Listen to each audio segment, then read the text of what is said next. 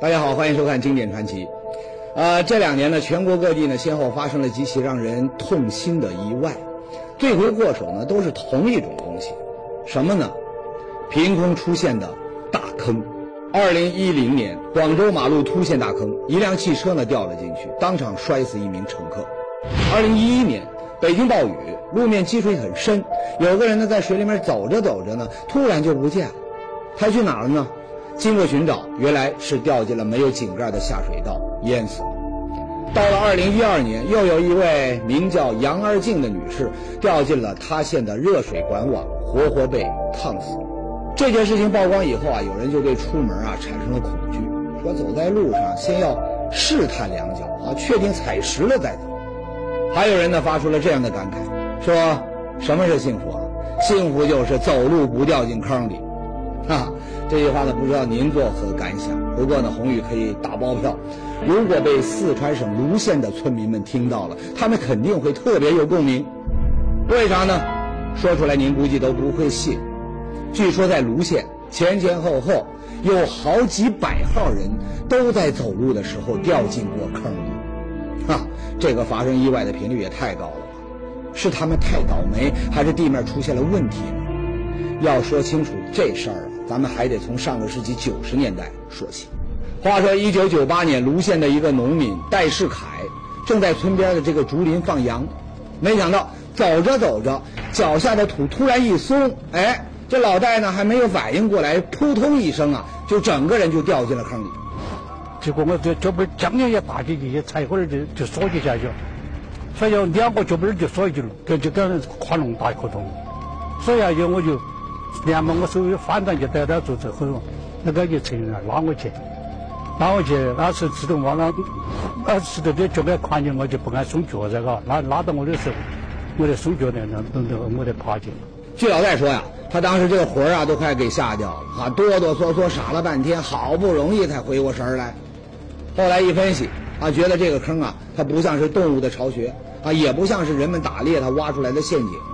准确的说呢，它就是一个大黑洞。这个脚踩下去空空的，感觉深不见底。那这个坑是怎么来的呢？老戴啊，一直没有想明白，啊，只能是自认倒霉。这时候呢，老戴还没有意识到他的遭遇，这还仅仅只是一个开始。很快，走路掉进坑里的人就多起来了。这些倒霉蛋呢，男女老少都有啊。他们分布的地点也不仅仅是限于这老戴所住的这个村子，而是遍布整个路县。不过呢，所有人都有一个规律，就是当他们走在熟悉的土地上，脚踏实地，完全没有防备的时候，哎。突然就脚下一空，莫名其妙的陷进去了。类似的事情多了以后啊，终于有人忍不住。有一天呢，一个胆大的村民就下定了决心要去坑里面看一看。那他后来看到了什么呢？哈哈，在他慢慢的把这个坑挖大以后，这个村民就发现脚下的这坑啊，比想象的那要大得多。要不是靠着旁边的泥土支撑，整个身子那都能掉进去。而且你仔细听听呢，坑里面似乎还有一种古怪的声音，呜呜呜的，很像是传说中的鬼哭。当时啊，鬼哭声呢，把这位村民吓得浑身的汗毛他都竖起来了，三步并作两步，转身就往回跑啊。那么等他跑出几百米开外，他发现浑身上下还好好的，并没有出现什么问题的时候，哎，这位老兄的胆量呢又大了，下定了决心钻进坑里呢去看看。说到这儿啊，性急的观众那估计要扔板砖了。宏宇啊，你就别卖关子了，这个人到底在坑里面看到了什么呀？哈哈，倒不是宏宇想给您卖关子，而是这个村民呢，他确实挺厉害，纠结了许久才敢下到坑里。而且，您肯定想不到，这位村民从这个坑里出来以后，回到家整整三天他没说话，一提这事儿他就浑身打哆嗦。那怎么会这样呢？后来啊，总算有人问出来了，原来他进了坑里以后，发现里面一片漆黑，他就点着了打火机，靠着打火机的微光，这位村民一点点的就看清了坑里的情况。他发现，情况似乎跟自己想象的有点不太一样。那里头全部是干干净净的，比那泥浆都没得。哎，泥土下的这大坑里面竟然非常干燥，没有一点泥浆。这事儿呢挺古怪。接下来更古怪、更让人惊悚的事情就发生了。在打火机的微光中，突然出现了一张面目狰狞的人脸。紧接着，这位村民的身后又传来一阵瘆人的声音。他一转身儿，哎呀妈呀！身后居然站着一个身材高大的怪物，长相可怕。哎呦，那模样，他既像人又不像人。您想想啊，地下的大坑里面啊，黑灯瞎火的一个人，耳朵里面是不知从哪冒出来的瘆人的声音，眼前又出现这样一个吓人的怪物。你说，但凡是个人，他能不害怕吗？所以，任凭这位村民再胆大，他还是大叫一声，连滚带爬的一溜烟的就从这个坑里面出来。等他出来以后，把这些怪事跟别人一说，很快一传十，十传百，这边上的人全知道了。有这年纪大点的人家就说了：“说哎呀，你小子别是走背运掉进了传说中的气老洞了吧？”耶，这气老洞是个什么玩意儿啊？它又是用来干嘛的呢？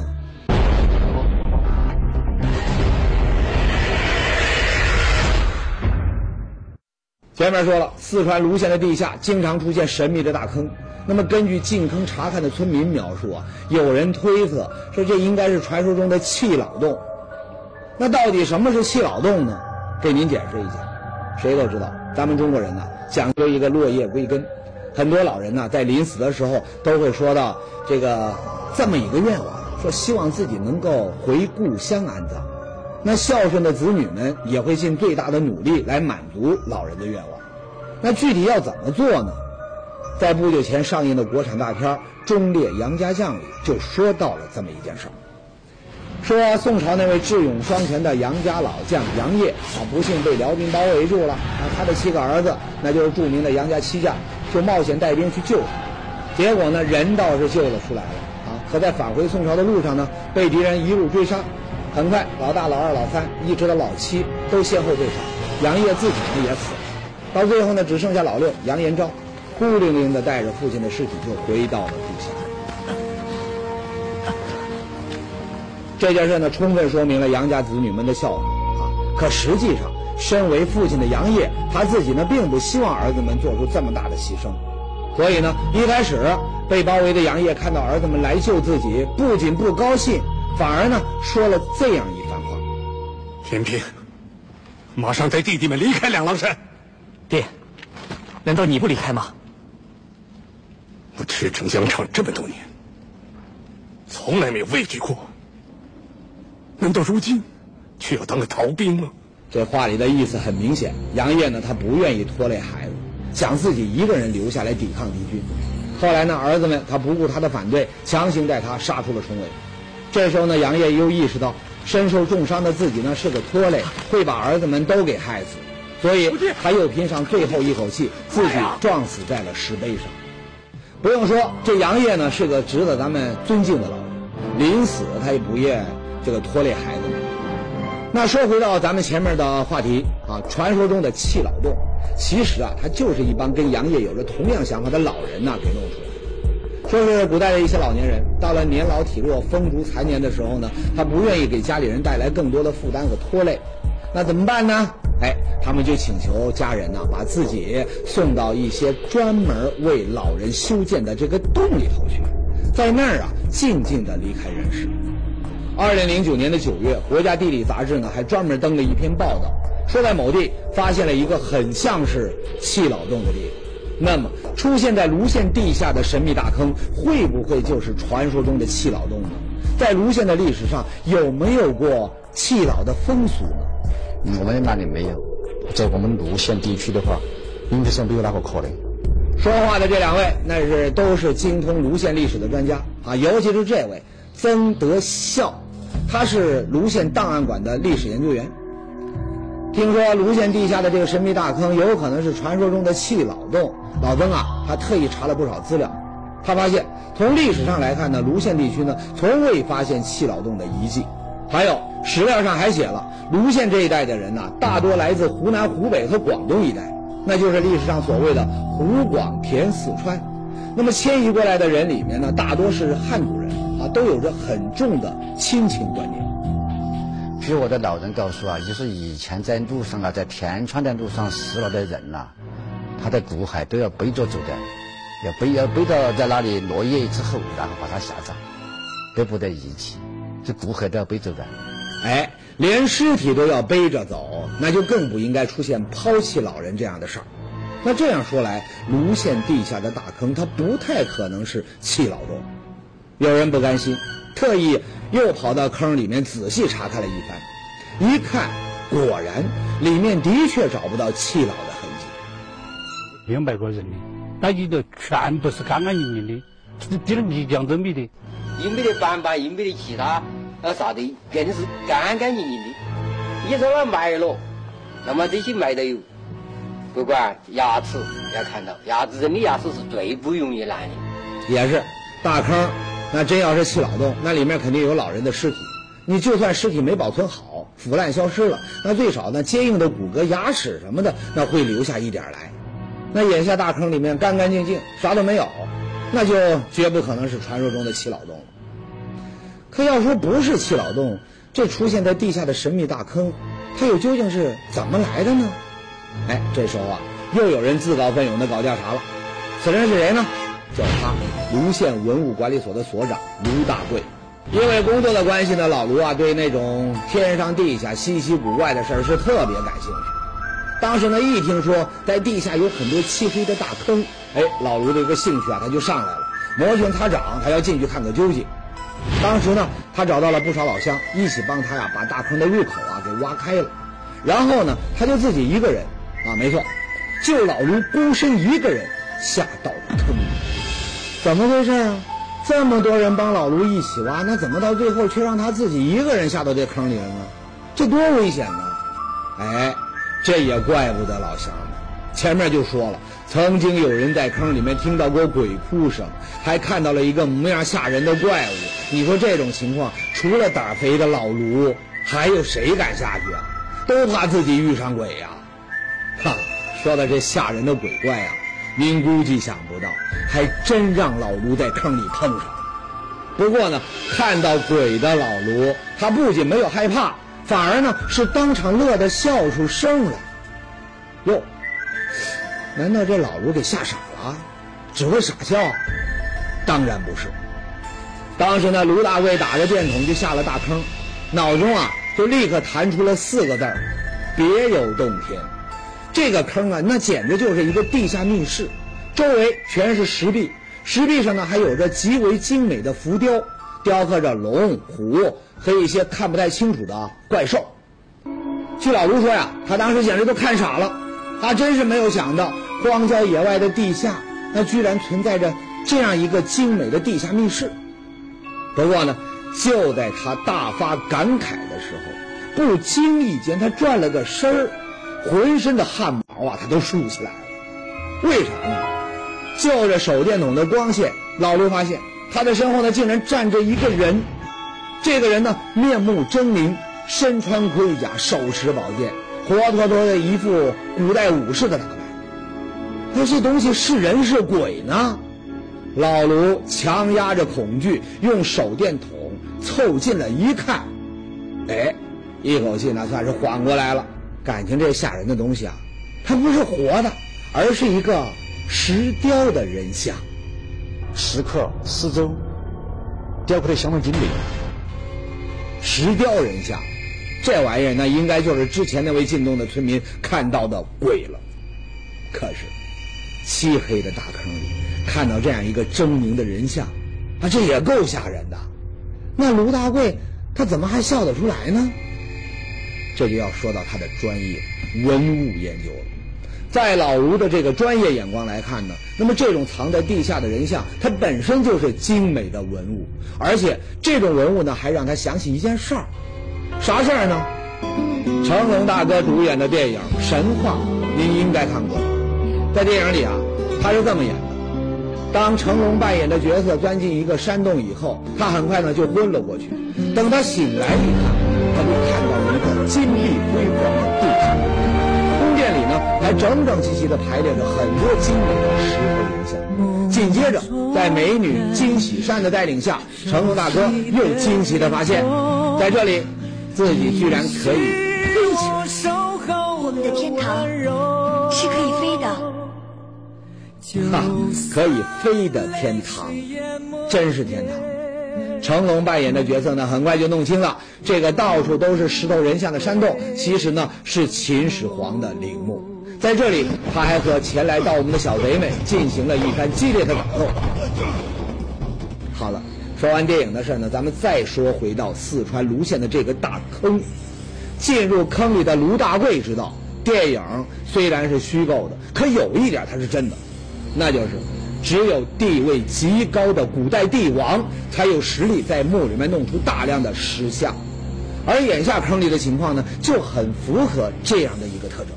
往大坑的深处一走，老卢就发现坑里的武士石像呢不止一座，还有很多，他们几乎都是对立而站，一个刻在左侧，一个刻在右侧，就像两个把门的门神。你细看呢，还能发现每个石像的造型呢还不一样，有的手持刀剑，有的身背剑筒，配合一身精美的铠甲，你看上去是栩栩如生。看到这里，老卢已经可以肯定，这个神秘的大坑。应该是一个类似于电影里面演到的天堂一样的地方，极有可能它就是历史上某位帝王修建的地下陵墓。不过呢，如果这个地下大坑是墓穴的话，那就该有棺木啊。可这老卢呢，把这处石窟啊前前后后走了个遍儿，发现呐，这里除了这些石像，什么都没有。这下老卢他就挠头了，说：“看来啊，靠自己一个人。”很难揭开大坑里的秘密，那还得发动大伙一起来研究。很快，文物局接连派出了几队考古人员，对泸县境内展开了大面积的普查。结果怎么样呢？很惊人，他们发现，在泸县境内竟然有一百多个地下天堂一样的大坑，每个坑里都有着很多雕刻精美的石像。通过考古队员的研究，很快呢就得出了一个结论。那就是这些地下的大坑啊，全部都是在宋代修建的。哎，弄清楚了年代呢，有人他就去查了泸县在宋代的文献资料。这一查呀，不得了，马上就有人一拍大腿，得了，我知道这些坑是用来干嘛的了。前面说了，考古人员可以确定，四川泸县的这些大坑啊，在宋代就有。那他们到底是用来干嘛的呢？有人一查史料啊，得出了一个惊人的答案：他们呢，应该是战争时期修建的地下军事堡垒。最为人们熟悉的地下堡垒，那应该就是在二战时期的战争狂人希特勒在柏林修建的地下指挥所。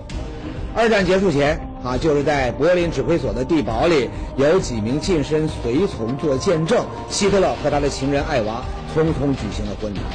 不过呢，也就仅隔一天，三十号下午，艾娃吞下了毒药，希特勒呢则对着自己的太阳穴，砰，开了一枪，双双自杀，尸体也很快被烧掉了。